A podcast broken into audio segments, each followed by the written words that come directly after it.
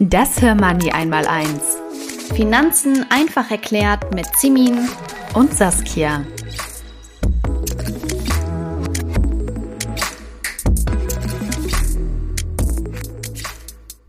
Ja, dann auch von mir nochmal willkommen beim Hörmoney einmal eins Podcast. Mein Name ist Saskia. Ich bin Simin. Und also ich muss sagen, ich hätte das jetzt vor anderthalb Jahren nicht unbedingt erwartet. Nee. Aber nach 46 Folgen ist es soweit und wir dürfen endlich live vor Publikum aufnehmen. Und das auch nicht irgendwo, sondern in dieser coolen Filiale in der Hamburger Hafen City. Es ist äh, total irre, auch hier vor Publikum zu sitzen, äh, wenn wir normalerweise hier vor unseren Bildschirmen, du hast eben schon gesagt, zu Hause im Homeoffice. Ähm, ja, von daher, ich freue mich auch total hier zu sein. Und ich muss sagen, obwohl das jetzt schon die 47. Folge ist, sind wir alles andere als routiniert, also dann immer noch super, super aufgeregt. Aber, und das muss ich sagen, das sehen ja jetzt die Hörerinnen nicht, wir haben ja auch einen Grund dazu, denn vor uns sind circa 100 Frauen, die diese Live-Podcast-Aufnahme begleiten. Und damit auch nochmal von uns herzlich willkommen, Hamburg.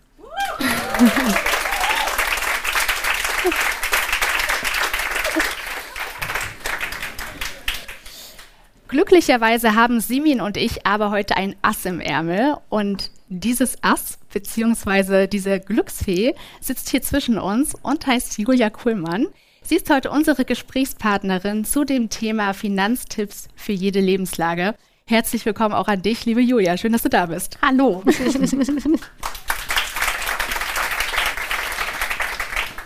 Julia, vielleicht stellst du dich erstmal vor. Unsere Hörerinnen kennen dich noch nicht. Wer bist du? Was machst du? Wo kommst du her? Kannst gerne ein bisschen aus dem Nähkästchen plaudern. Ja, das mache ich total gerne. Also mein Name ist Julia Kuhlmann. Ich bin 34 Jahre alt, bin geboren und aufgewachsen im schönen Lübeck, habe 2016 geheiratet und 2019 meinen kleinen Sohn bekommen, der wahnsinnigerweise dieses, äh, diesen Monat, also Ende Oktober, schon vier Jahre alt wird. Ja. Und ja, ich habe 2009 mein Abi in Lübeck gemacht und bin danach direkt zur Deutschen Bank gegangen, habe meine Ausbildung zwei Jahre gemacht und bin immer im Filialvertrieb tatsächlich gewesen. Und aktuell bin ich Filialdirektorin in der Filiale Bad Segeberg. Und wenn man mich fragt, was so mein Jobprofil ist, dann sage ich immer, ich bin einerseits die Verantwortliche für den Standort, aber trotzdem bin ich weiterhin in der Kundenberatung tätig, Schwerpunkt Anlage, worum es ja heute auch geht. Und ja, das ist etwas, was mir ganz, ganz großen Spaß macht. Und diese Kombination aus beiden ist total super. Schön, ja. Vielleicht stellen wir uns auch noch mal kurz vor für alle, die uns noch nicht kennen. Magst du auch ein bisschen was zu deiner Situation sagen, Simin? Sehr gerne. Ich bin äh, Simin, wie gesagt, komme aus Köln. Ich finde es total toll. Wir haben heute hier gefühlt alle Himmelsrichtungen von Deutschland vertreten. Mit München, äh, Hermanni und dann du in Leipzig, du aus Lübeck, ich aus Köln. Von daher, alle Ecken sind vertreten. Genau, ich wohne in Köln zusammen mit meinem Freund und bin selbstständig unter anderem eben für Hermanni tätig und das jetzt schon seit über drei Jahren. Und ähm, ja, ich freue mich total, heute hier zu sein. Wir machen ja, Saskia, den Newsletter im Wechsel und jetzt eben seit einiger Zeit auch den Podcast. Und ähm, Buch haben wir auch schon geschrieben. Das, das Buch wurde haben gerade wir auch verlost. geschrieben, genau. ja, nee, also von daher von mir auch nochmal herzlich willkommen und vielen Dank. Ja, und nochmal zu meiner Situation. Du hast schon gesagt, ich sitze in Leipzig. Ich bin seit fast genau zwei Jahren bei Hermanni angestellt, seit dem 1. Oktober 21. Ich wohne zur Miete, bin Single, habe noch keine Kinder. Und genau, ich würde sagen, auf der Bühne sitzt jetzt eigentlich für jeden jemand, oder? Also ja. ich denke, ihr könnt euch mit einer von uns bestimmt identifizieren. Wir haben alles vertreten. Ne? Ja, alles vertreten. Genau, und das ist halt auch das Coole jetzt an dieser Folge, an diesem Thema der Folge. Finanztipps für jede Lebenslage. Und ich würde sagen, wir starten jetzt auch mal in das Thema rein und schauen mal, ich würde jetzt nicht unbedingt bei der Geburt anfangen, ähm, aber sagen wir mal, eine Frau ist 16, 17, 18 Jahre alt und fängt vielleicht mit der Ausbildung an oder mit dem Studium. Julia, was sollte so eine Frau, was sollte man dann beachten? Was hast du da für Tipps? Also mein allererster Tipp wäre tatsächlich, dass in diesem jungen Alter sich oft ja nicht mit Finanzen unbedingt auseinandergesetzt wird. Also es ist oft so, dass das so ein Thema ist, was in der Schule leider viel zu wenig thematisiert wird. Und ich ganz klar den Appell auch geben kann, das sind auch meine Erfahrungen aus dem Filialvertrieb, wenn Familienmitglieder, Paten, größere Geschwister oder Freundeskreise, die vielleicht schon mit Finanzen in Berührung gekommen sind, da so einen kleinen Schubs in die Richtung geben, ist das total hilfreich. Nichtsdestotrotz haben wir natürlich auch junge Kunden, die sehr interessiert sind und von sich aus auf uns zukommen. Es hilft natürlich, wenn zum Beispiel schon ein Konto bei uns ist und da vielleicht schon die ersten Erfahrungen oder Kontaktpunkte da sind. Aber ich kann halt ganz klar sagen, immer auch da mal so ein bisschen hinschubsen, vielleicht an die Hand nehmen, mit zum Gespräch führen, weil, und das ist ganz wichtig, gerade am Anfang einer Berufsausbildung gibt es unglaublich viel, an das man denken kann und auch für mittelfristige, kurzfristige Ziele, die man vielleicht im Leben hat, so die richtige Antwort dann vielleicht in so einem Beratungsgespräch dann auch zu finden. Und von daher ist das total wichtig, da gleich am Anfang seines Berufsstartes eigentlich so die Beratung zu suchen, dann Lösungen zu finden. Und ich kann halt versprechen, es gibt für jeden individuell angepasst immer eine perfekte Lösung. Egal für welche Lebenslage, ob es das Traumhaus ist, ob es die Arbeitskraft ist abzusichern, ob es Vermögensaufbau ist. Ganz, ganz viele Dinge, an die man denken muss und es nicht tut, weil man noch keine Berührungspunkte damit hatte. Ja, das stimmt. Also wenn ich an meinen eigenen Studienstart denke, da war das Thema Finanzen nicht wirklich eins. Ja, da hat man eher geschaut, dass man ein schönes WG-Zimmer findet und sich eingliedert in der Stadt. Aber da hätte man vielleicht auch schon mal anfangen können, 20, ja, es hätte sich gelohnt, auf jeden Fall. Wie sieht es denn aus, wenn äh, wir jetzt von einer fiktiven Person, wir wollen ja heute so ein bisschen eine fiktive Person in ihrem Leben begleiten. Eine weibliche fiktive Person. Eine weibliche, natürlich. Wie soll es auch anders sein? Ähm, und jetzt startet diese Frau eben in ihren ersten Job. Wenn wir jetzt erst über das Studium oder die Ausbildungszeit gesprochen haben, was gibt es beim ersten Job so richtig zu beachten?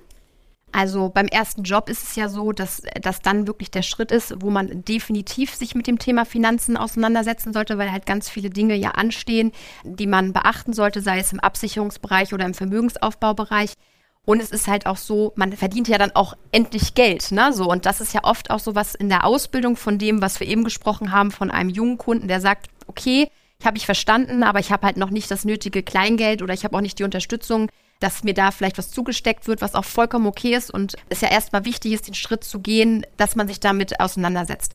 Aber sobald man im Berufsleben steht, steht es außer Frage, dann sollte man damit anfangen, Vermögen aufzubauen, ob mittelfristig, kurzfristig oder auch auf langfristige Sicht. Also sehr, sehr wichtiges Thema.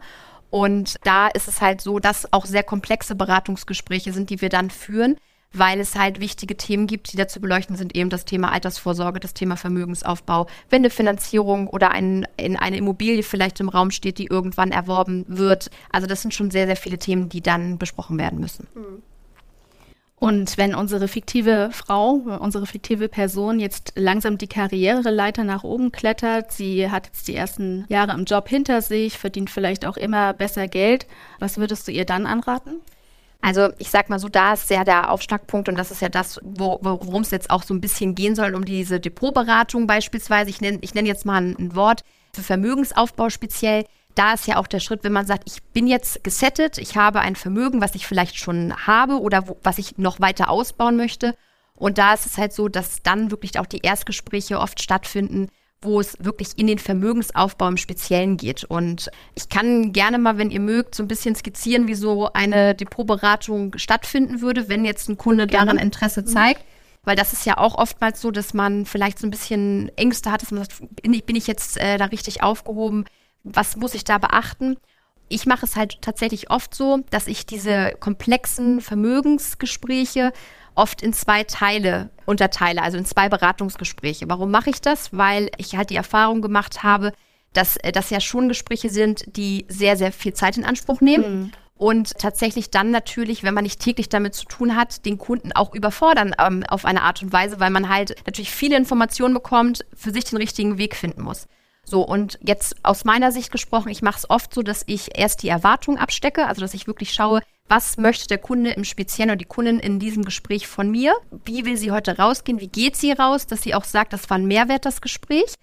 Und dann ist es so, dass man dann erstmal alles aufnimmt. Wirklich strukturiert, was möchte man erreichen? Möchte man Vermögen aufbauen? Ist schon Vermögen da, was vielleicht weiter wachsen soll? Und dann eben so einen kleinen Fahrplan für sich schafft. So, und dann, wenn man sich dann im zweiten Gespräch sympathisch ist, weil das finde ich total wichtig, Kunde ist König und wenn der sagt, das ist für mich ein sympathisches Gespräch, hier kann ich äh, Vertrauen fassen, hier möchte ich meine Anlage gerne tätigen, dann kommt es ja zum Zweitgespräch hoffentlich und dann ist es so, dass man dann in diesem Gespräch das auch nochmal strukturierter dann zusammenfassen kann in einem passenden, ich nenne es das immer so, so ein maßgeschneidertes Kleid oder Anzug, je nachdem, mit wem man dann spricht, dass man wirklich sagt, das passt zu dem Kunden und dann findet man die Lösung. Und ganz wichtig ist, da sind natürlich Themen wie Risikoaufklärung, über Kosten spricht man, wie lange soll der Anlagehorizont sein, also wie lange kann sich der Kunde oder die Kundin wirklich von ihrem Geld auch trennen und möchte das auch. Und all das ergibt nachher eigentlich diesen Fahrplan mhm. und hoffentlich dann das Passende für den Kunden. Mhm. Aber ich kann mir vorstellen, das ist auch so eine Typfrage, ne? Also mm, es ist auf jeden Fall total bequem, wenn man dann einfach zu einer Beraterin gehen kann, die sich dann um alles kümmert. Aber wie gesagt, es ist eine Typfrage. Also ich zum Beispiel war ja so ein bisschen die Do-it-yourself-Variante, ja. Hab dann irgendwann vor, ich glaube vor circa sechs Jahren angefangen, mich da selber reinzuhören, auch durch verschiedene Podcasts tatsächlich oder Bücher gelesen oder Hermanni-Blog tatsächlich auch.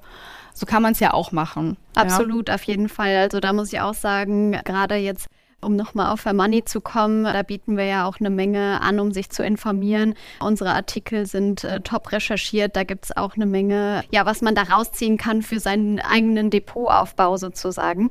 Was wir jetzt aber noch gar nicht thematisiert haben, was aber spätestens, wenn wir die Karriereleiter nach oben gehen, schon stehen sollte oder zumindest im Aufbau, ist der Notgroschen. Äh, da sagt man ja so ungefähr drei Monatsgehälter.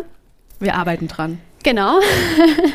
Und ja, für alle, die sich vielleicht irgendwann, äh, wir haben ja eben hier schon gehört, eine Angestellte von der Deutschen Bank, das haben jetzt die Hörerinnen äh, in unserem Podcast leider nicht mitbekommen, die sich entschieden hat, mit ihrer Kunst einen neuen Weg einzuschlagen und sich in dem Zuge mit Sicherheit selbstständig gemacht. Und das steht vielleicht für die ein oder andere auch nochmal an, äh, dass man sagt, ach, ich habe da irgendwie ein Hobby und das macht mir Spaß, da möchte ich mich mit selbstständig machen. Dann ist die Frage, was steht dann an? Und da muss man sagen, wenn wir jetzt gerade über den Notgroschen sprechen, ist das natürlich was, was dann noch mal ein bisschen aufgestockt werden sollte. Also normalerweise sagt man ja so drei Netto-Monatsgehälter, aber gerade für die Selbstständigen sagen wir da immer ruhig ein paar mehr. Äh, du bist doch selbstständig, Simon. Genau, ja. Wie viele Monatsgehälter wären das denn? Ähm, ich glaube, also ich rechne nicht in Gehältern, sondern ich rechne, weil ich habe ja, bekomme ja kein Gehalt. Ich, genau, ne? ich rechne ja. eher in Kosten oder Ausgaben und ich bin, glaube ich, so bei sechs ungefähr. Ja.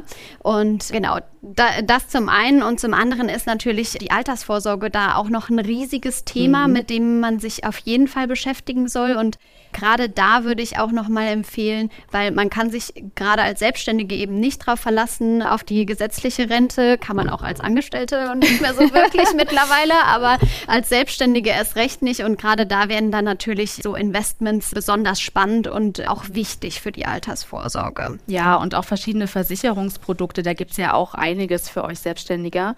Wer die ersten Folgen unseres Hermani einmal eins noch nicht gehört hat, kann das gerne machen. Da sprechen wir ja unter anderem über die Rürup-Rente, über Riester, über die betriebliche Altersvorsorge, private Rentenversicherungen. Ich glaube, wir haben mittlerweile fast alle Themen abgedeckt. Ja, absolut. Da ist für jede was dabei. Hm. Wie geht's denn weiter? Also, wenn man Glück hat, findet man dann vielleicht den Partner oder die Partnerin fürs Leben, ja? Ich bin jetzt gerade in den 30ern, ich rechne realistisch, weil ich bin 34. Was muss man denn beachten, wenn es dann tatsächlich zur Eheschließung kommen sollte? Ja, also jetzt aus Bankensicht gesprochen ist es tatsächlich so, ähm, wir reden ja immer so von Lebensereignissen, die einschneidend sind. Und das ist eins davon, mhm. was ein einschneidendes Lebens, ein einschneidender Lebensabschnitt ist. Und da ist es tatsächlich so, wie bei jedem einschneidenden Erlebnis, dass man auch ein Gespräch suchen sollte, was auf jeden Fall sinnvoll ist. Ich erkläre auch warum, weil sich natürlich relativ viel ändert. Also nicht nur, dass man einen anderen Familienstand hat. Man muss seine Stammdaten anpassen bei uns, weil man dann natürlich gewisse neue Ausweisdaten beispielsweise hat. Aber, und das ist auch ein ganz wichtiger Tipp, manchmal ist es ja so, dass zum Beispiel noch keine Vollmachten eingemeldet waren. Hm. Und da ist es halt so, dass man dann halt darauf achten sollte, dass dann darüber gesprochen wird, ist das gewünscht, dass zum Beispiel, wenn beide ein Einzelkonto besitzen, eine Vollmacht eingemeldet werden soll, die über den Tod mhm. hinausgeht. Das ist auch immer ganz wichtig und oft gestellte Frage von unseren Kunden, dass die fragen, was passiert denn, bis wann greift die Vollmacht, also über den Tod hinaus. Das heißt, es kann dann auch immer alles geregelt werden. Aber, und das ist der meiste Fall der Eintritt, Krankenhausaufenthalt, irgendwas Unvorhergesehenes, man kann sonst nicht Informationen über das Konto rausgeben. Das heißt wirklich noch nicht mal die Existenz eigentlich von dem mhm. Konto. Mhm. Wir dürfen als Bank ja keine Steuerberatung machen. Das ist ganz wichtig. Das fragen Kunden auch oft, weil das natürlich in ganz vielen Vermögensbereichen ein wichtiges Thema ist. Weil wir dann immer auf den Steuerberater verweisen müssen. Aber es ist halt so, dass natürlich Freistellungsaufträge sich ja auch nochmal ändern. Und das ist auch ein Thema, was oft vergessen wird, dass man natürlich höhere Freigrenzen hat, was die Freistellung anbelangt. Das wird dann angepasst. Das ist jetzt erstmal so das, was mir einfällt, was so in so einem Gespräch gemacht wird, wenn man dann das Gespräch mit uns sucht und sagt, was für Themen habe ich.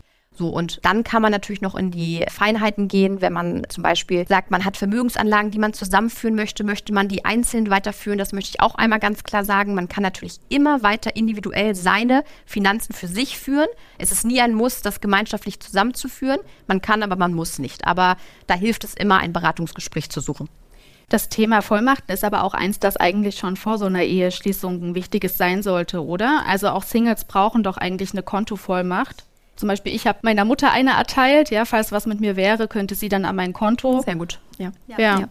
Also natürlich, ganz wichtig, immer eine Person sich auswählen, der man zu 100 Prozent vertraut. Und eine Vollmacht heißt ja nicht, dass ich die gegeben habe und die kann ich nicht widerrufen. Also mhm. auch ganz wichtig, eine Vollmacht kann zu jeder Zeit widerrufen werden, ohne dass man dem Bankberater oder dem Serviceberater sagen muss, warum muss ich das jetzt, warum soll die Vollmacht gelöscht werden? Das ist das eigene Konto, darüber entscheidet man selber. Und wenn eine Vollmacht gelöscht ist, dann ist die auch gelöscht. Aber genau, was du gerade gesagt hast, ganz, ganz wichtiges Thema. Beispielsweise äh, bei Volljährigkeit, das wird auch oft vergessen, fallen die Vollmachten der Eltern automatisch raus. Und das ist ganz, ganz wichtig, äh, sage ich auch immer den jungen Kunden, wenn man Papa oder Mama oder jemand anders hat, dem man vertraut, eine Vollmacht aussprechen, weil man weiß nie, was passiert. Also es muss, mhm. wie ich eben schon gesagt habe, nur das gebrochene Bein sein und äh, man kommt jetzt gerade irgendwie nicht an Bankdaten ran, weil man vielleicht auch die Online-Zugänge gerade äh, irgendwie verschlust hat. Das ist ganz, ganz wichtig. Also Vollmachten zu jeder Zeit ein Thema. Absolut. Und ja, wenn wir jetzt so ein bisschen weitergehen, kommen dann vielleicht bei der einen oder anderen das oder die ersten Kinder. Und da kannst du ja vielleicht auch aus eigener Erfahrung ein bisschen sprechen. Was gibt es da zu beachten? Wie ja, sorge ich richtig auch für meine Kinder vor? Ja, also äh, ich würde das mal in zwei Sachen unterteilen. Einmal jetzt die, die werdenden Eltern, also das ist auch ganz wichtig, weil das ja ein Lebensereignis ist, das auch sehr einschneidend ist und auch gerade im Thema Finanzen. Also ich berichte jetzt mal aus meiner eigenen Erfahrung. Ich bin ja 2019 in Elternzeit gegangen. Und dann ist es ja so, dass man ins Elterngeld, dann Elterngeld dann fällt. Und es ist halt so, dass das, äh, dass das natürlich etwas ist, wenn man sich vorher damit nicht auseinandersetzt, sieht man auf dem Kontoauszug, dann nachher, wenn das Elterngeld gezahlt wird, je nachdem, wie man sich entscheidet, gehe ich für ein Jahr, zwei Jahre, drei Jahre noch länger in Elternzeit, schon sehr einschneidend, was die Finanzen anbelangt. So und äh, von daher ist es immer ratsam, da vielleicht auch so eine Elterngeldstelle aufzusuchen, um sich beraten zu lassen, wenn man jetzt das vielleicht nicht selber aus Recherchen herausbekommt, wie viel bekomme ich dann unterm Strich? Und dann, so habe ich es gemacht, eine Selbstauskunft macht und dann für sich durchgeht, was sind meine Fixausgaben, also ich, ich nenne es jetzt mal Miete oder Baufinanzierungskosten, ein Pkw, Nebenkosten, die wirklich wichtig sind, die nicht, die nicht wegzudenken sind, äh, was brauche ich für Lebensmittel, was, was möchte ich so noch haben? Und dann zu rechnen, was bekomme ich an Elterngeld und dann zu schauen, passt das so? Und jetzt komme ich zu dem Punkt, wenn es eben nicht passt, das ist ja oftmals der Fall, weil man halt wirklich einen Lebensstandard ja hat, auf dem man sein Gehalt auslegt und tatsächlich das Elterngeld teilweise ja viel, viel weniger ist als das, was man verdient. Dann kann man durchaus auch mal schauen über seine Finanzen und wenn man dann jetzt aus Bankensicht das Gespräch sucht, auch sehr ratsam, weil wir dann den ein oder anderen Tipp geben können, wo kann ich vielleicht Geld einsparen, woran ich jetzt gar nicht gedacht habe. Also es gibt ja durchaus bei Vermögensaufbau oder bei Vorsorgeverträgen oder auch bei Sparverträgen immer die Möglichkeit, die zu pausieren und dann nach ein Jahr, zwei Jahren, drei Jahren ganz bequem wieder einzusetzen. Und diesen Effekt hatte ich halt ganz oft in Gesprächen, dass ich da so die Angst nehmen konnte bei den Kunden, dass das gar nicht so dramatisch ist mhm. und trotzdem die Ausgaben weiterlaufen, ohne dass man sich groß einschränken muss. Und äh, das ist dann eine gute Sache. Da ist, äh, können wir auch nochmal auf unser Haushaltsbuch verweisen. Das ist natürlich auch eine tolle Sache, um so ein bisschen zu gucken, wo kann ich denn, also wenn man das regelmäßig führt oder auch einfach nur mal für eine, für eine Zeit lang, wo kann ich vielleicht noch einsparen, was ist wirklich notwendig und was nicht. Hm. Du hast jetzt aber auch sehr aus der Elternsicht heraus gesprochen. Viele Eltern wollen aber eigentlich am liebsten ab dem Tag der Geburt für ihr Kind Geld zurücklegen. Was haben die dann für Möglichkeiten? Ja, also auch das ist natürlich eine ganz, ganz tolle Sache, weil da kommen wir wieder zu eurer Anfangsfrage. Je eher man natürlich anfängt, was zu tun, umso besser ist das. Und man kann keinen besseren Grundstein für sein eigenes Kind legen, als schon mit Geburt anzusparen. Also oft ist es so, wenn es finanziell möglich ist, dass Eltern dann zum Beispiel die Überlegung haben, das Kindergeld zu nehmen und eins zu eins fürs Kind dann zum Beispiel in einen Sparplan, sei es über Fondssparpläne oder klassische Sparpläne. Da gibt es ja sehr, sehr viele Möglichkeiten und muss man halt individuell im Gespräch dann schauen, was passt dann für die jeweiligen Eltern, was wünschen sie sich auch. Aber absolut richtig. Also das ist eins der besten Sachen, was du machen kannst, weil du teilweise dein Kind so unterstützt, dass die auch weitersparen können fürs eigene Alter und äh, nicht diesen Aufwand haben, den sie haben, wenn sie erst vielleicht mit Mitte 20 anfangen zu sparen. Absolut. Ich finde, da muss man auch noch mal sagen, für die Kinder gerne auch ein bisschen mehr Risiko eingehen, äh, gerade wenn man nach der Geburt direkt anfängt sozusagen und jetzt mal davon ausgeht, äh, man macht das mal meinetwegen bis zum 18. oder 20. Lebensjahr, ich weiß es nicht, dann ist es ja ein Horizont, über den man viele Schwankungen auch aussitzen kann, wirklich. Das heißt, da lohnt es sich auch noch mal ein bisschen mehr auf Aktien und Fonds entsprechend zu setzen, statt aufs klassische Sparbuch. Genau, und es ist ja auch so, dass wenn du ausrechnest für die, für die Kinder oder auch mit den Eltern sprichst und sagst, was kommen eigentlich so für Dinge auf einen zu? Also sei es der Führerschein, das ist so der Klassiker, genau. eine Auslandsreise, die sehr, sehr viel Geld kosten kann, die Ermöglichung, dass man sagt, vielleicht, wenn ein Studium geht, äh, man kann eine finanzielle Spritze für die Wohnung geben, solche Dinge. Ja. Und das ist ganz toll. Also, ja. und das ist ein Punkt, der, der sehr, sehr wichtig ist. Ja, jetzt, nachdem wir über Kinder und alles äh, gesprochen haben und alles so fröhlich ist, muss ich auch noch mal ein trauriges Thema ansprechen. Der ein oder anderen oder unserer Beispielperson, unserer äh, Frau hier, passiert es eben, dass ein Elternteil oder beide Elternteile sterben und ein Erbe anfällt. Was kannst du hier vielleicht noch uns zu sagen? Ja, also das ist natürlich eins der traurigsten Gespräche, die man führt in der Bank, aber auch das gehört dazu. Also das äh, nennt sich Nachlassgespräch, so äh, nennt man das im, in unserer Fachsprache. Aber ein, ein Gespräch, wo ich halt auch die Ängste nehmen kann, dass wenn man wirklich auf uns als Berater zukommt, dass wir halt administrativ, sofern das Konto bei uns ist, auch sehr, sehr viel abnehmen kann. Das heißt, wir können unterstützen in der Abwicklung, wenn äh, beispielsweise, das ist jetzt mal ein Beispiel, ein Elternteil verstirbt und es war ein Gemeinschaftskonto. Und da ist halt oft die Frage, also das ist bei 99 Prozent der Kunden die Frage, kann ich bitte das Konto so weiterführen, weil ich habe beispielsweise seit 35 Jahren oder 40 Jahren die Kontonummer und das muss man halt leider immer verneinen weil wir aus einem Gemeinschaftskonto kein Einzelkonto machen können, sondern wir müssen dann tatsächlich einen neuen Kundenstamm eröffnen und dann helfen wir natürlich bei der gesamten Abwicklung. Aber auch da ist es natürlich wichtig, dass man sich bei dessen, im, also dem immer im Klaren ist, wenn man sich für ein Gemeinschaftskonto entschieden hat, dass wenn solche Fälle eintreten, dass man weiß, es muss dann zu einem Einzelkonto gemacht werden. So, und tatsächlich ist es so, jetzt mal auf die Vermögensanlage gesprochen, sind natürlich sich, sicherlich Sachen zu beachten. Auch hier muss ich wieder sagen, wir dürfen keine Steuerberatung machen für Erbschaftssteuer, solche Themen. Das, da verweisen wir dann auf den Steuerberater. Aber wenn beispielsweise ein Vermögen geerbt wird und der Erbe oder die Erbin bei uns die Kundin ist und wir dann über den Vermögensaufbau oder das Depot oder einen Übertrag sprechen, ist das sehr administrativ schlank zu regeln. Und dann guckt man halt im nächsten Schritt, wie passe ich das für denjenigen an, dass es dann auch in, in die Lebenslage passt. Mhm bleibe jetzt mal bei den Negativszenarien. In meiner Vorstellung ist unsere Frau ja jetzt mittlerweile verheiratet, vielleicht auch schon ein paar Jahre oder Jahrzehnte und das hat irgendwie nicht hingehauen. Manchmal passiert es ja leider, dass es dann zu einer Scheidung kommt. Ist das Geld meiner Persona dann irgendwie in Gefahr? Muss sie dann was beachten, wenn sie sich scheiden lässt? Also wichtig ist natürlich, wir wissen ja erstmal nichts von der Scheidung, also von daher wäre es schon gut, dann das Gespräch zu suchen oder halt relativ zeitnah hinzugehen. Es kommt ja auch immer darauf an, wie gehe ich mit der Person auseinander. Jetzt gehen wir mal von dem Szenario aus, das Vertrauensverhältnis ist jetzt nicht mehr ganz, ganz so gut. Dann ist es natürlich ratsam, gleich äh, das Gespräch zu suchen und man kann dann aus diesem, wenn es jetzt ein Gemeinschaftskonto, nenne ich jetzt mal das Beispiel, ist aus den jeweiligen Einzelvollmachten, weil ja jeder für sich agieren kann mit dem Gemeinschaftskonto, eine gemeinschaftliche Verfügung einzurichten. So, dann umgeht man natürlich die Gefahr, dass etwas passiert, was hinter einem dem Rücken passiert. So. Und dann wäre ja der Schritt, wenn ich jetzt beim Gemeinschaftskonto bleibe, dass man dann tatsächlich dann Einzelkonten einrichtet, sofern die bei der Bank dann bleiben sollen, bei der auch das Gemeinschaftskonto war, kann man dann natürlich komplett unterstützen. Man würde neue Konten einrichten, was auch zeitnah natürlich sinnvoll ist, Weil stellen wir uns mal vor, man hat ein gemeinschaftliches Konto, wo man immer nur zusammen in der Bank aufschlagen muss, um Sachen zu regeln, ist halt nicht praktikabel. So, und von daher immer der Tipp, schnell das Gespräch suchen, was kann man machen, dann findet sich auch schnell eine Lösung. Und dann ist natürlich wieder ein Thema Freistellungsauftrag, wenn sich Familienstände ändern, solche Themen dann. Wenn ich jetzt vielleicht gemeinsam mit meinem Ex-Mann ein Depot führe, hm? muss ich dann auch nochmal irgendwas gesondert beachten? Kann der mir dann das Depot leer räumen und macht sich dann schön Lebensabend? Also vom Grundsatz ist es natürlich so, dass genau, was ich gerade erzählt habe, je schneller man agiert, dass, dass man sagt, es ist noch eine gemeinschaftliche Verfügung, es passiert nichts. Das heißt, es ist dann ja nur gemeinschaftlich zu entscheiden. In dem Moment, wo man halt nicht reagiert und sagt, ich lasse erstmal alles so, wie es ist und kümmere mich drum, ist es natürlich so, dass jedem das gehört und wir ja nicht wissen, wie jetzt der aktuelle Lebensumstand ist.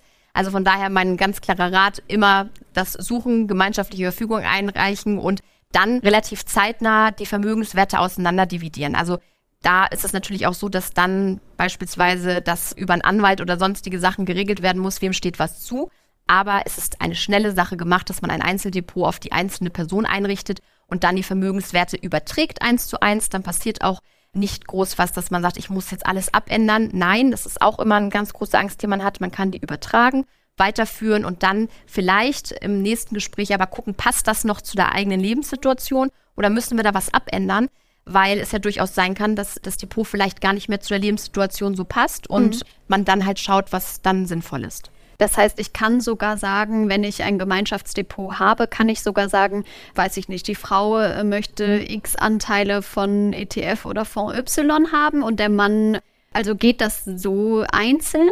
Das muss man tatsächlich, also das musst du wirklich individuell schauen, was sind da für Anlagen in, mhm. in dem Depot strukturiert. Aber man wird immer eine Lösung finden, dass die Vermögenswerte so aufgeteilt werden, wie es ja auch, äh, wie es dann auch gewünscht ist und wie es uns gesagt wird. Wir sind dann das ausführende Organ, die sagen, wie sollen wir es übertragen. Und dann muss man halt wirklich schauen, wie ist das möglich. Aber teilweise kann man natürlich Teilverkäufe machen ja. und dann eben dementsprechend schauen, wie es dann sinnvoll ist. Aber mir wird ganz unwohl bei diesem Gedanken, ja. Also man lässt sich scheiden und muss irgendwie Angst haben, dass was mit dem eigenen Depot passiert, dass man vielleicht Jahre oder Jahrzehnte bespart hat. Ja. Also da plädiere ich dann doch dafür, dass jeder sein einzelnes Depot behält. Ja, ja. Und dann nicht alles zusammengelegt wird, nur weil man irgendwie verliebt war und ich fürchte auch, das, äh, ist, äh, das ist die schlauere Variante oder? auf jeden ja, Fall. Dass einfach jede, jede ihrs behält. Ja und dass man dann die Finanzen vielleicht nicht unbedingt zusammenlegt, oder? Genau, und die Möglichkeit ist ja gegeben und warum auch nicht? Also das finde ich auch immer ganz, ganz wichtig. Das, was wir ja hier auch besprechen, jeder ist für seine Finanzen verantwortlich. Und warum kann man nicht sagen, ich habe, ich habe mein Depot und der Mann hat sein Depot? Also ja. von daher äh, hat man ja keine Nachteile. So ist das, genau. Ja. Also das äh, okay. ist auch ein, sage ich mal, sehr gängige Art und Weise, wie es gehandhabt wird. Das andere, was du beschrieben hast, ist eher so, sag ich mal, bei der Generation vielleicht Ü75, 80 halt oft so, dass es Gemeinschaftsdepots sind. Aber tatsächlich, also ich würde auch jeden, der dann fragt, was sinnvoll ist, dazu plädieren zu sagen, komm, wir gucken, das sind deine Vermögenswerte, das sind äh, seine Vermögenswerte und die dann auch so zu strukturieren. Weil, wie gesagt, jeder hat vielleicht auch andere Ziele im Leben und es kann ja auch durchaus sein, dass man sagt, mein, für meine Altersvorsorge bin ich alleine verantwortlich oder was ich mit dem Depot eben vorhabe, ob ja. es vielleicht auch was Mittelfristiges ist. Ja. Und so ein einschneidendes Erlebnis wie eine Scheidung beispielsweise kann, egal ob man jetzt ein Gemeinschaftskonto hat oder jeder sein eigenes Depot hat, sorgt natürlich trotzdem immer dafür, die eigene Situation nochmal zu hinterfragen, nochmal zu überlegen, passt die Strategie, die ich fahre, immer noch zu dem, was ich im, in meinem Depot habe. Und da fragt sich vielleicht auch die eine oder andere, wie oft sollte ich denn eigentlich so in mein Depot schauen?